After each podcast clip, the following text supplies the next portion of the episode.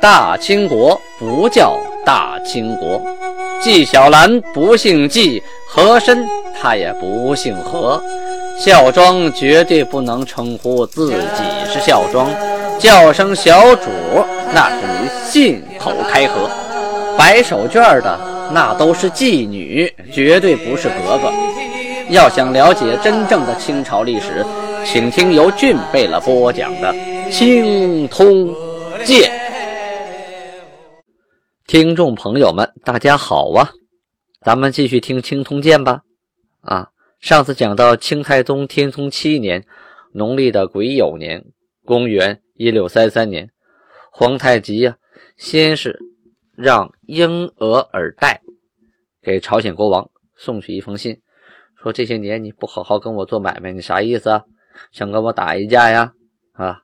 紧接着呢，他又让人带去了第二封信。这封信不是提做买卖互市的事儿，是找朝鲜呐，要人，要逃到朝鲜境内的瓦尔喀女真人。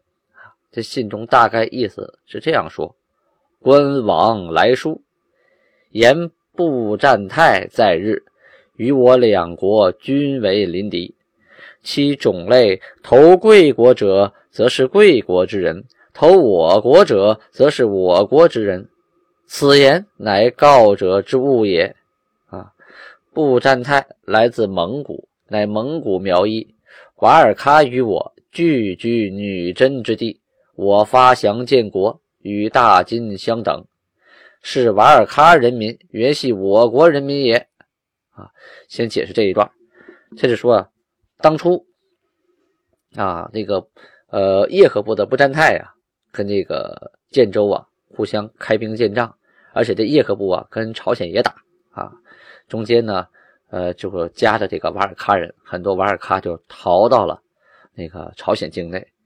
朝鲜国王就说了：“那逃到你建州的，嗯，归你建州；逃到我朝鲜的这些人，那就归我朝鲜啊。”那个时候不像现在啊，还反对说移民过来，那时候缺人啊，人跑过来是好事是财产啊，可以当奴隶用，所以都欢迎别的人逃过来。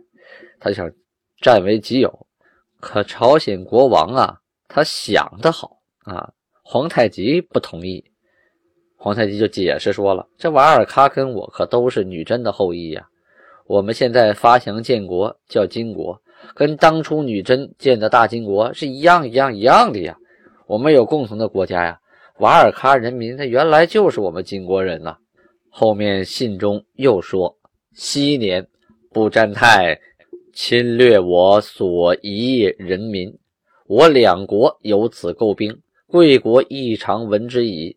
今所取之由，盖以实系我国所遗，相争取时，因地尽贵国，素为亲友，又将人畜财物寄留者，亦有私自逗留者，所所指此等人耳，岂无故而所取哉？意思是说啊，他说当初啊，这这些人都是我们国家的啊，因为跟叶赫打仗，他就逃。有的呢离你近，就把那个呃牲畜啊、财物啊就放你那儿了；有的呢亲戚朋友在你那儿，干脆就在你那留下住一段时间。这些人本来就是我的嘛，所以我要的就是这些人，我不是无缘无故的找你要人啊。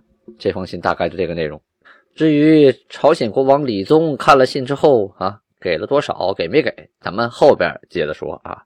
现在说十月初三日，就是阳历的十一月四日，这个时候已经初冬了啊。皇太极啊，派遣国舅阿史达尔汗去哪儿呢？去外藩蒙古诸国啊，宣布刚刚颁定的新法律条规啊，条条框框。只要金国这边啊，沈阳城这边颁布了什么法律，就要派大臣到各地。去把法律传达下去啊，要不然就你一个地方知道，那等于是全国其他地方都不知道，那等于没说一样嘛，是吧？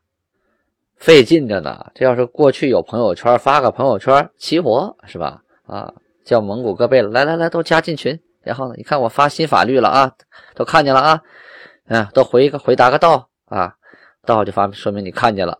下次违反法律呢，为你试问，这多省事儿啊！现在剧组拍戏都是通告单都在微信群里发，拍张照片啊，一看通告单，知道明天拍不拍啊？明天是休息还是工作？那时候没有啊，那时候连邮差都没有啊，所以啊，送个信可费劲了，得托人捎。这韩手底下人有的是啊，所以啊，一颁布法令啊，就派这个去蒙古地区就派了懂蒙语的额驸啊，去女真地区就派女真人啊，去汉人居住区就派汉人。总之，这法律啊，必须得让全国人民第一时间啊都知道，这才叫颁布法律嘛。话说十月初十这天呢。皇太极不高兴了，他怎么不高兴了呀？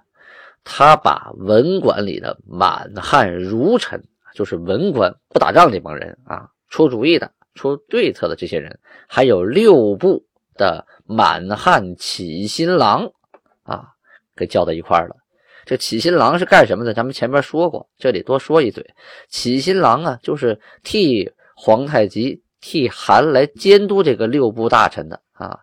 这些起新郎啊，早期的时候啊，就把各个贝勒啊，就是入入职当官时候发的誓言，就抄在一个牌子上，就挂在脖子上啊，二十四小时就挂脖子上啊。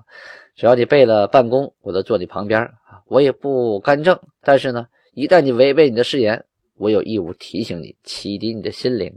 这么叫起新郎啊。皇太极把这帮人叫一块来说什么呢？说。自从这六部设立以来呀，啊，只有这吏部、户部还有兵部啊，这三部办事儿比较妥帖，合我的心意呀。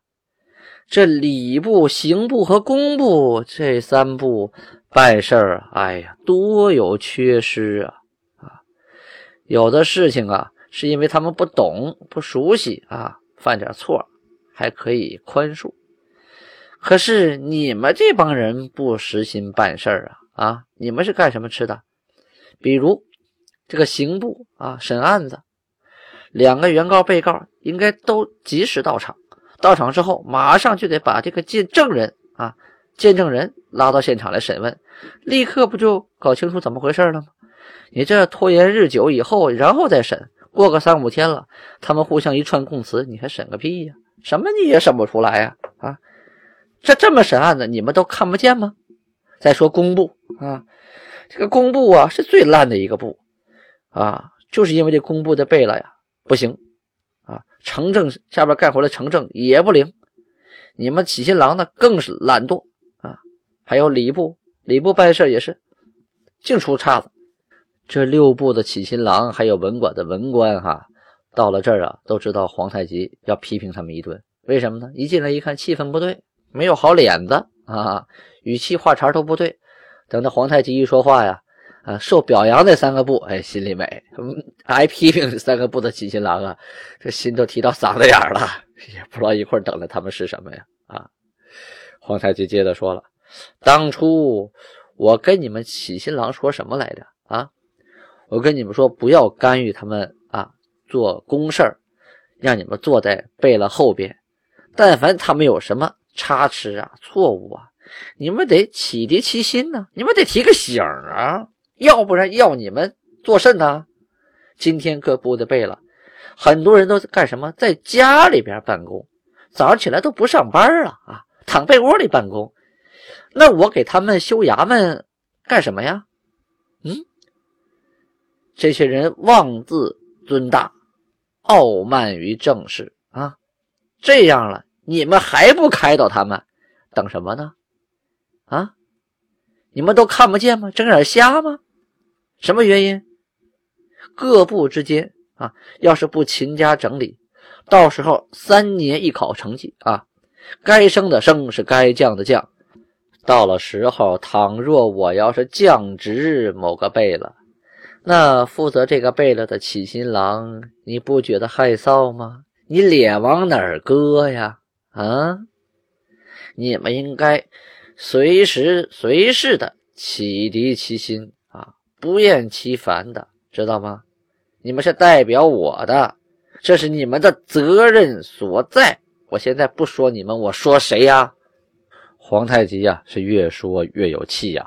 说着说着啊，又想起一件事儿，说你们这帮起新郎还有文官啊，纸上谈兵的功夫都很厉害呀啊。动不动的就让我啊航海去打山东啊，发兵去攻山海关，你们也不想想啊，那航海那是多危险的事儿啊！再说了，我们金国这帮人骑马行，有几个会使船的呀？有几个到海上不吐的呀？还有那个山海关啊，谁不知道山海关？那是多么险固的一个关啊！那是易守而难攻啊！你们不是让我去大海里喝咸汤的，就是让我攻打险关，损兵折将。我们国家受到老天爷的保佑啊！现在老百姓和士兵有多少人呢？啊，一共就没几个啊，死不起呀！你们老让我赴险，我怎么能成大业呀？你们出这种主意，我告诉你们，你们这是在胳膊肘朝外拐，吊炮往里揍，帮敌人，而不是在帮我。出这种主意啊，就是说大话，给自己争面子，根本不考虑国家的利益。好家伙呀，皇太极这通批呀，啊，这帮文官的文官呐，还有这些起心郎啊，那脸呐，由红变白。由白又变黑，一会儿变紫茄子色了！一个个直哆嗦，大气儿都不敢出啊！听众朋友们看一看啊，作为一国之君呢，都觉得当皇上舒服，三宫六院。其实啊，皇上根本没有功夫忙活后宫这些事儿啊！那电视剧都是胡扯的，真当了皇上能把你累死啊！就看着皇太极，国家初建，土地面积没多大，人口没多少，一天这事儿啊海了去了。再有了，你皇太极一个人就算是鞠躬尽瘁，你浑身是铁，你能打几颗钉子呀？是不是？你还得靠下边的团队呀。可这些团队他不给力呀，啊，跟你不是一条心呐。所以你就该上火，该着急也没招啊。所以啊，管理一个国家，他不是一个人啊，有一个英明的君主那就行了的。手底下这些大臣们、贝勒们啊。还有具体做事的官员们，这些人的忠心与否啊，尽力与否，那也直接关系到一个国家的命运呐。到了十月末呀，咱们再说说岛上啊，就海岛上有个副将叫尚可喜。后期这个人物肯定会多次出现啊。这个时候他刚刚登上历史舞台，他是广鹿岛的副将啊，叫尚可喜。他派人呐。给皇太极送来一封信，意思是说呀，我准备背叛民国啊，投奔金国，而且是带三个岛的家当啊一起来投靠。哪三个岛呢？啊，咱们后边慢慢说啊。尚可喜，咱们先介绍一下这个人，他是辽东人，就是辽宁人啊。他父亲叫尚学礼，是明朝啊东江的游击，也是个官儿。后来呢，在娄子山打仗的时候战死了。一六三零年，就是崇祯三年的时候啊，黄龙被任命为东江的总兵官，驻扎在皮岛。尚可喜呢，正好是他的部下。这个皮岛兵乱的时候啊，黄龙管不了了，当时是尚可喜啊，首先出头，带着手底下的几个哥们儿。把这个乱兵给斩了，平定了当时的乱世。后来过了两年呢，孔有德等等啊叛变，攻陷了登州。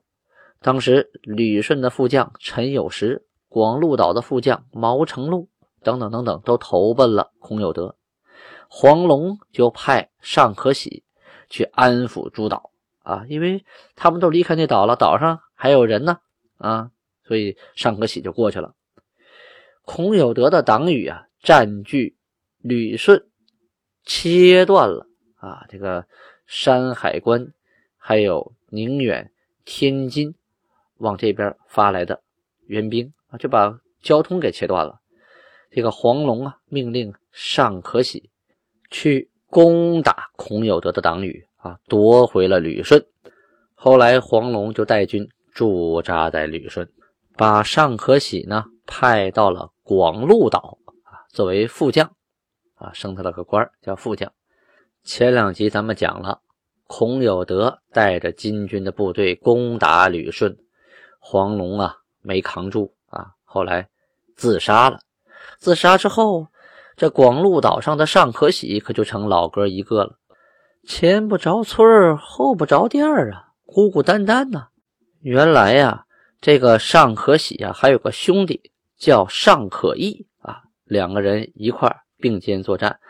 后来这个尚可义啊，跟着黄龙守旅顺，也战死了。这回真的剩光杆一个了。当时啊，明朝就派沈世奎代替黄龙为总兵官。这个沈世奎的部下呀，有个叫王廷瑞的，他就瞧不上尚可喜。啊，就想办法陷害他，说他这个罪那个罪，这沈世奎呀也就信了。本来嘛，这个尚可喜也不是他原来的兵，属于后娘养的呀。啊，我也不在乎。部下一举报，好，就把这个尚可喜给告上去了。这尚可喜呀，就听说这事儿了。这个沈世奎呢，自己也有自己的小算盘啊，他也想把这个尚可喜弄死。于是啊。就出了个主意啊，让尚可喜，你过来拜见拜见主帅，你过来拜拜我，我是你上级，过来交代交代工作，到我这来一趟。这尚可喜啊，早就知道对方啊，给他摆的这是鸿门宴啊，不能去。我要学关公，我死定了，我还没那把大刀呢，对吧？就一个人守在广鹿岛上，是进退两难呢，手底下士兵也不多啊。金国那边也得罪不起，这个新来的长官这也得罪不起，这怎么办呢？哎，于是啊，就派人派人去求皇太极，偷摸的说：“我想投靠您啊，我不跟这边混了。”皇太极啊，就赐给他貂皮，命令车尔格等人啊，带着一帮人去送东西，主要是为了侦查看一下。这个尚可喜是真心投靠啊，还是设计想坑我们呢？啊，这个咱们先放下尚可喜啊，因为这个给他送貂皮的人还在路上走着呢。在这个月啊，出了一件事，什么事儿呢？这徐光启这个人物死了，也就去世了啊。要介绍一下，这徐光启呀，啊是有作为之人。他生于一五六二年，这死于这。一六三三年，他字子仙，叫徐子仙，还有个号叫玄户。他是哪儿人呢？是明朝啊松江人。这松江是哪儿？就是今天的上海啊。过去是先有松江府，后有上海滩。现在呢，上海壮大了，松江变成它的一个县了。在松江啊，是文化底蕴很深的地方。我在那儿住了很多次，因为总去那里拍戏。那有两个影视基地啊。他是万历年的进士，后来被选为庶吉士。此人呢，通天文啊、历史，而且习火器。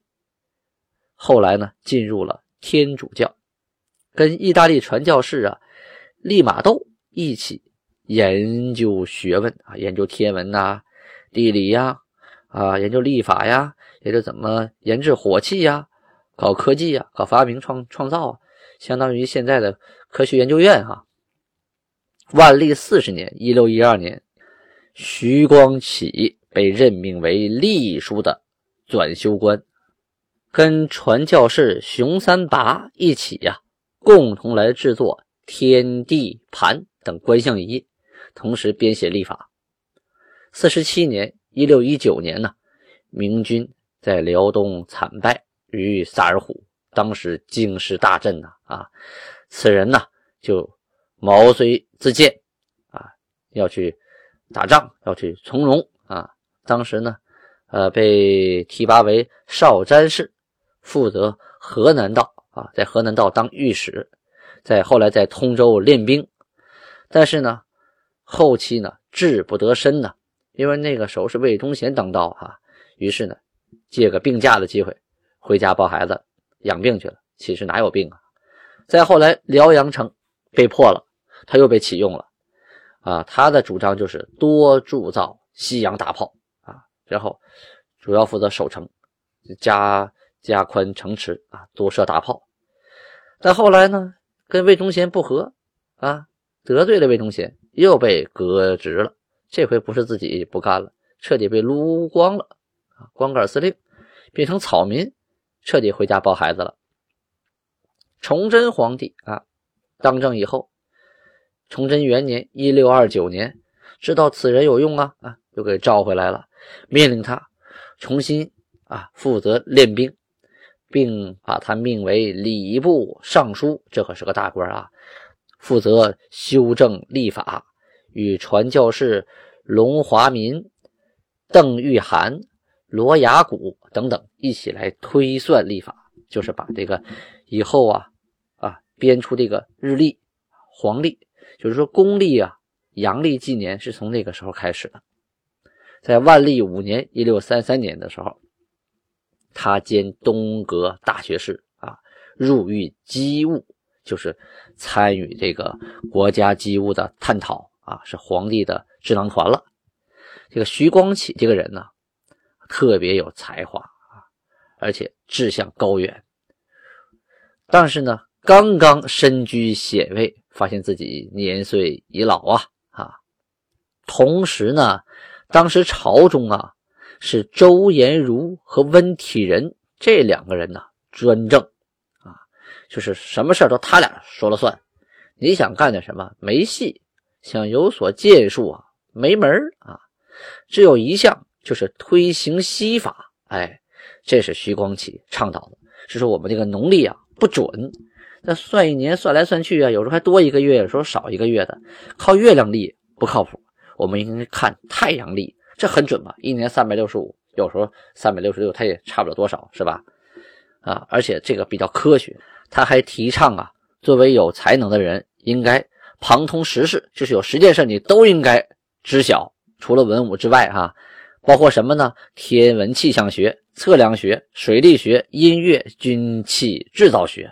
会计学、建筑学、机械力学、余地测量学、医学、钟表等等等等啊，他是提出来了啊，没等学明白呢，他死了啊。他的著作呀有《徐氏袍言》《诗经六帖》，还编著了有《农政全书》《崇祯历书》，还翻译了《几何原本》《太溪水法》等等。哎呀，真是。功德无量啊！好，时间关系，咱们明天接着说。安布拉班尼哈，谢谢大家。